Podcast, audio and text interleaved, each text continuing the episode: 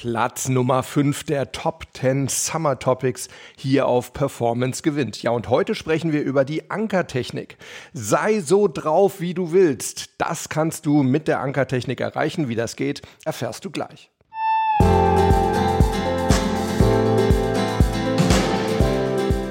Herzlich willkommen bei Performance gewinnt, deinem Podcast für Spitzenleistung und mentale Stärke. Top 10 Summer Editions das heißt jeden Werktag eine der beliebtesten Folgen der vergangenen 20 Monate. Zwei Wochen lang Einzelthemen und danach zwei Wochen lang dann die besten Interviews hier auf Performance gewinnt. Und heute reden wir also über eine der bekanntesten und wie ich finde auch effektivsten Techniken im mentalen Spiel, nämlich die Ankertechnik. Die wirkt vielleicht nicht sofort, das heißt, ihr müsst sie fleißig einüben, aber wenn ihr sie mal drauf habt, wenn ihr euren Anker gesetzt habt, dann könnt ihr wirklich jeden Zustand, den ihr irgendwie gebrauchen könnt, jederzeit abrufen. So, ich will nicht noch mehr verraten. Hört euch einfach die Folge an. Ich wünsche euch viel Spaß. Ich möchte heute mit euch über die Ankertechnik reden. Und wie ich schon gesagt hatte, ihr könnt mit dem Ankern euch in einen bestimmten inneren Zustand oder einen ja, bestimmten Modus versetzen. Wir sind ja in bestimmten Situationen unterschiedlich drauf. Und entsprechend können wir eben unterschiedliche innere Zustände haben. Wir können zum Beispiel einen Bühnenmodus haben. Theaterschauspieler haben das oft. Wenn die auf die Bühne gehen, dann versetzen die sich in ihren Bühnenmodus. Das heißt, sie sind dann sehr offen zum Publikum, sie haben das Gefühl, einen guten Kontakt zum Publikum zu haben, können sich gut an ihre Texte erinnern, haben eine gute Stimme, haben eine gute Ausstrahlung. Oder vielleicht kennt ihr so eine Art Partymodus, wo ihr ja einfach mal alle Sorgen aus dem Alltag vergessen könnt und einfach richtig gut abfeiern und genießen könnt. Oder ein Prüfungsmodus. Ne? Auch das ist natürlich eine praktische Sache mit Selbstbewusstsein in eine Prüfung reingehen und einfach wissen, dass man sein, ja, sein ganzes Know-how, all das, was man gelernt hat, in den nächsten Stunden, je nachdem wie lang die Prüfung ist, problemlos abrufen kann und es einfach nur so aus euch rausfließt.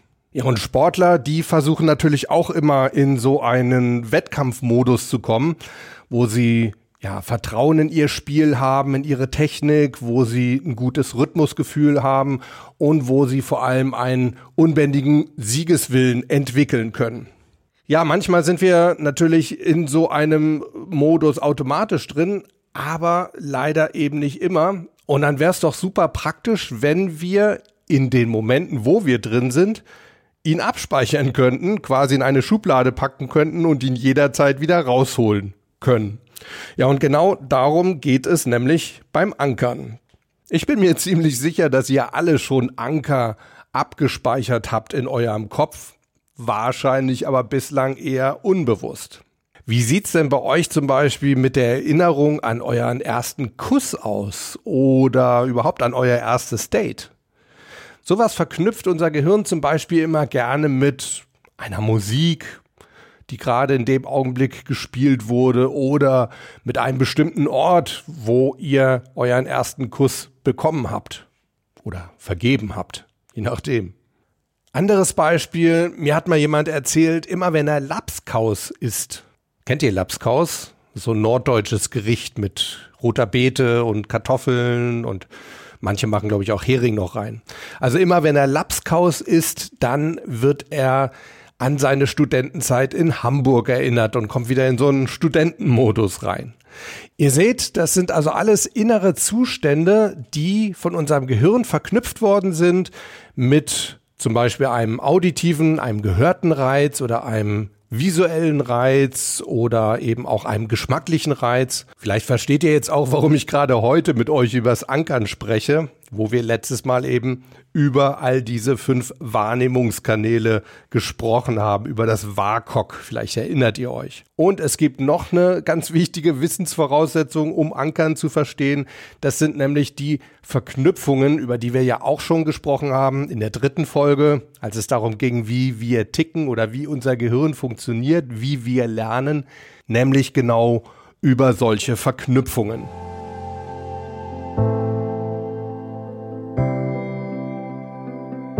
Ein Anker ist also immer ein Reiz auf einer bestimmten Wahrnehmungsebene.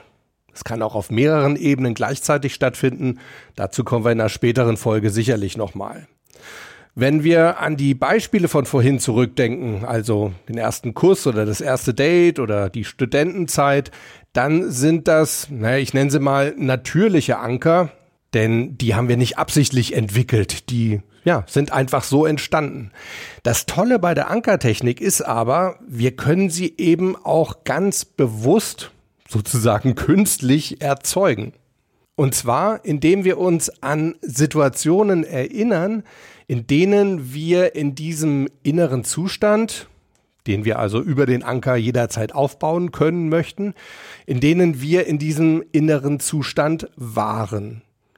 Und es wird noch besser, denn wenn wir noch nie in diesem inneren Zustand waren, den wir uns so sehr wünschen würden, also zum Beispiel eine unglaubliche Selbstsicherheit und Lockerheit und Spritzigkeit auf der Bühne, dann können wir uns solche Situationen sogar konstruieren. Wir können sie uns ausdenken. Wir können uns also zum Beispiel vorstellen, wie wir auf der Bühne stehen und da wirklich den gesamten Saal rocken.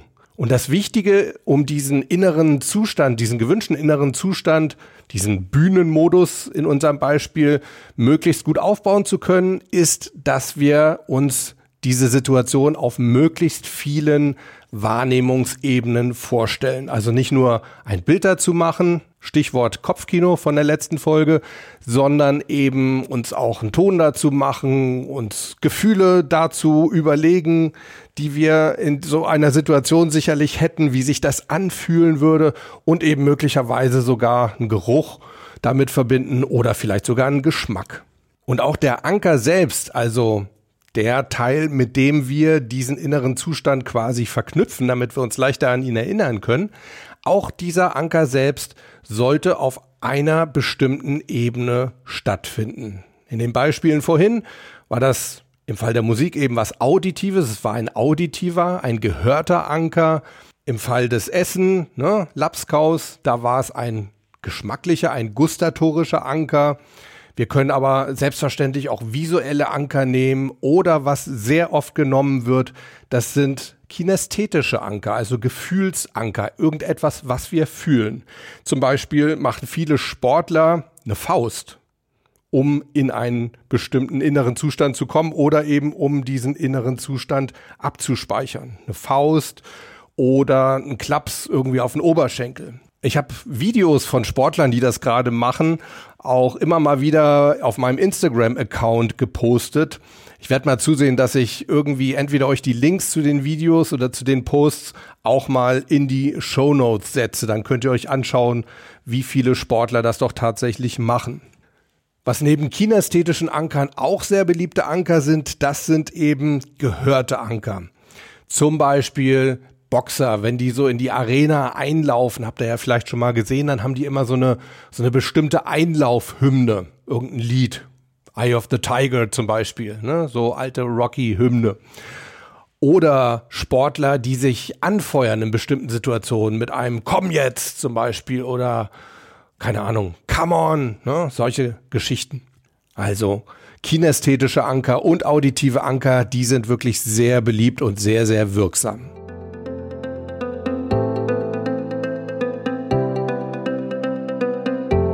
So, wie funktioniert das denn jetzt genau mit dem Ankern? Als allererstes solltet ihr euch an eine Situation erinnern, in der ihr schon mal in dem gewünschten inneren Zustand wart, den ihr gerne jederzeit aufbauen können möchtet. Und wie wir vorhin schon gesagt haben, wenn ihr eben noch nie in so einer Situation wart oder euch nicht dran erinnern könnt, dann könnt ihr sogar eure Fantasie zu Hilfe nehmen und euch so eine Situation ausdenken. Wichtig ist, dass ihr euch diese Situation auf möglichst vielen Wahrnehmungsebenen vorstellt. Denkt zurück an die letzte Folge. Unser Kopfkino ist eben nicht nur was Visuelles, sondern da gehören auch Geräusche, vielleicht eine Musik oder eine Stimme dazu, da gehören Gefühle dazu, da gehört vielleicht sogar ein Geruch dazu und möglicherweise auch ein Geschmack. So, und das versucht ihr immer stärker zu machen, diese Wahrnehmung immer stärker aufzubauen. Und dann versucht ihr zu fühlen, wie sich dieser innere Zustand anfühlt. Und schaut auch mal, wo ihr dieses Gefühl wahrnehmt und ob ihr dieses Gefühl noch größer machen könnt. Vielleicht hat dieses Gefühl ja sogar eine Farbe oder eine Form. Wenn es eine Farbe hat, dann könnt ihr diese Farbe vielleicht sogar noch dynamischer gestalten, noch knalliger machen. Also ihr solltet wirklich versuchen, dieses, diesen inneren Zustand zu spüren und ihn möglichst stark aufzubauen. Übertreibt dabei lieber. Und ganz kurz vor dem Höhepunkt, wenn ihr das Gefühl habt, ah, ich kann es nicht noch weiter steigern, dann setzt ihr euren Anker. Also, dann macht ihr eure Faust oder ihr gebt euch den Klaps auf den Oberschenkel oder auf den Oberarm oder ihr sagt euch euer Mantra, komm jetzt. Ihr denkt an eure Hymne. Vielleicht könnt ihr sie in dem Moment sogar abspielen. Danach macht ihr eine kurze Pause, lenkt euch vielleicht sogar ein bisschen ab, lasst eure Gedanken schweifen. Wir Coaches nennen das immer einen sogenannten Separator, um eben aus diesem inneren Zustand auch wieder rauszukommen. Und danach könnt ihr das Ganze nochmal wiederholen. Denn ihr wisst ja, unser Gehirn lernt in erster Linie über Wiederholungen. Je häufiger wir solche Verknüpfungen aufbauen, desto besser erinnert sich unser Gehirn daran, denn umso stärkere Synapsen bilden sich.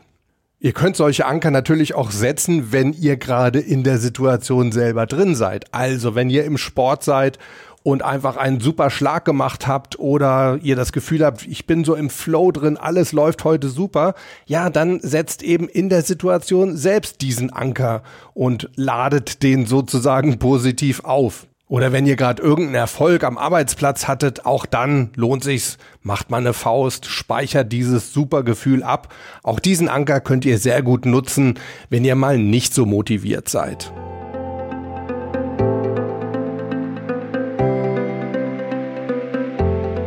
Eine weitere sehr wirksame Ankerart, das ist der sogenannte Raumanker oder Bodenanker. Wir hatten vorhin schon mal ein Beispiel für einen, ich nenne es jetzt mal natürlichen Raumanker, nämlich als wir uns mit dem Kuss beschäftigt haben oder mit unserem ersten Date und gesagt haben, ja, das verbinden wir häufig eben mit dem Ort, wo das stattgefunden hat. Und immer wenn wir wieder an den Ort gehen, werden wir auch wieder in diese Kusssituation versetzt. Das ist im Grunde genommen auch schon ein Raumanker. Leider nutzen wir unbewusst Raumanker oft eher negativ. Zum Beispiel auf der Bühne wenn mal ein Vortrag richtig daneben gegangen ist und wir ein Blackout bekommen haben zum Beispiel. Da können sich negative Raumanker bilden. Oder denkt mal an einen Rennfahrer, der einen schlimmen Unfall hatte. Für den kann sich sein Cockpit, also das Cockpit seines Rennwagens, zu einem negativen Raumanker entwickeln. Das heißt, immer wenn er sich wieder in seinen Rennwagen reinsetzt, dann wird er wieder erinnert an diese schlimme Situation, da kommt vielleicht dann auch Angst in ihm hoch, Unsicherheit. Deshalb machen das Rennställe oft so, dass sie ihre Piloten möglichst schnell nach einem Unfall wieder ins Cockpit setzen, damit sich eben gar nicht erst so ein negativer Anker entwickeln kann. Und das kann bei traumatischen Erlebnissen wie eben einem schlimmen Unfall sogar sehr, sehr schnell gehen. Also da lernt unser Gehirn sehr schnell diese Verknüpfung aufzubauen. Das nennt man auch ein sogenanntes One-Trial-Learning. Also da reicht wirklich ein Vorfall und schon sitzt dieser meist negative Anker. Also da gilt es auf jeden Fall schnell rauszukommen. Das gleiche gilt natürlich auch auf der Bühne. Auch dann solltet ihr möglichst schnell wieder dahin zurückkehren und euch die Chance geben, auch wieder ein positives Erlebnis zu spüren. Aber auch in anderen so Alltagssituationen können wir ziemlich schnell negative Raumanker entwickeln. Zum Beispiel, wenn wir kreative Blockaden haben. Ich kenne einen Journalisten, der hat tatsächlich an seinem Arbeitsplatz so einen negativen Raumanker aufgebaut. Das heißt, immer wenn er an seinem Computer saß, kam ihm keine Idee mehr, konnte er nicht mehr gut formulieren. Sobald er da wieder wegging, ging es schon wieder etwas besser. Oder wenn ihr eine Auseinandersetzung gehabt habt mit einem Kollegen oder mit eurem Chef oder mit eurer Partnerin oder eurem Partner, auch dann können die Orte, an denen das stattgefunden hat, wieder zu negativen Raumankern werden. Könnte also zum Beispiel sein, dass wenn ihr euch mit eurer Freundin oder mit eurem Freund immer in der Küche zankt, dass dann diese Küche sozusagen negativ aufgeladen wird und zum negativen Raumanker für euch wird. Oder wenn ihr am Lernen seid, ihr sitzt über euren Büchern, büffelt zum Beispiel für irgendeine Prüfung und ihr merkt, oh, es geht heute einfach nichts in meinen Kopf rein, dauernd habe ich Denkblockaden, verstehe gar nichts mehr. In all diesen Fällen lohnt sich rauszugehen, weg von diesem Ort, denn dann ist dieser Ort offensichtlich schon zu einem negativen Raumanker für euch geworden. Geht raus, da können wirklich ein paar Meter schon helfen. Zum Beispiel, wenn ihr in eurem Zimmer lernt, dann setzt euch vielleicht mal in die Küche oder setzt euch auf den Balkon oder geht in den Park und setzt euch auf eine Bank und lernt da. Hauptsache, ihr kommt aus diesem negativen Raum- oder Bodenanker raus. Wir können Raumanker natürlich auch positiv nutzen, keine Frage. Das heißt, wir können uns unsere eigenen positiven Raumanker aufbauen. Und das geht so, dass ihr euch wieder versucht, an eine bestimmte Situation zu erinnern oder euch eben eine solche Situation zu konstruieren, in der ihr euren inneren Wunschzustand sozusagen hattet. Und dann sucht ihr euch in eurer unmittelbaren Nähe einen bestimmten Flecken, eben ein Kreis oder ach, es kann natürlich auch ein Rechteck sein, ungefähr, ich sage jetzt mal ein Quadratmeter groß.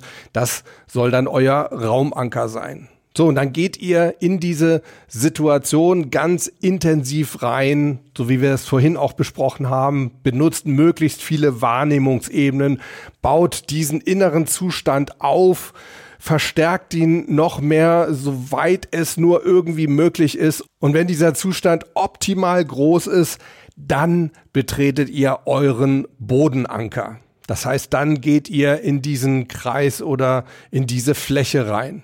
Und auch da spürt ihr nochmal ganz intensiv in diesen Zustand rein, in euren Wunschzustand. Und bevor dieser Zustand wieder schwächer wird, verlasst ihr euren Bodenanker und lenkt euch ein bisschen ab. Und danach könnt ihr das Ganze nochmal wiederholen. Wie gesagt, durch Wiederholung lernen wir. Und mit Hilfe von solchen Bodenankern seid ihr dann eben zukünftig in der Lage, an ganz bestimmten Orten eure beste Leistung abrufen zu können. Das kann für einen Tennisspieler zum Beispiel die Grundlinie sein, wo er seine Aufschläge macht. Das kann für einen Golfer das Tee sein, also da, wo er seinen Ball abschlägt. Oder wenn ihr viele Reden halten müsst, dann kann das eben auch eine Bühne sein.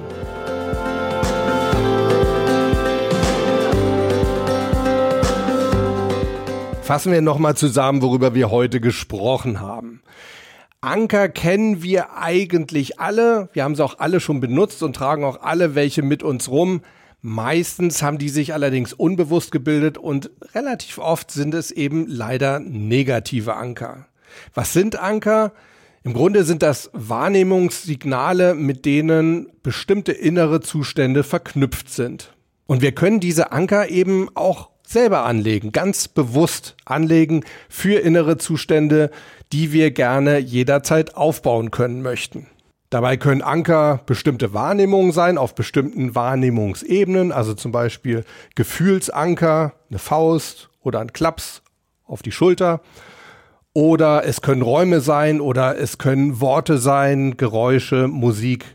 Alle Möglichkeiten sind da für euch offen. Ja, Leute, das war also Platz 5 unserer Top 10 Summer Topics.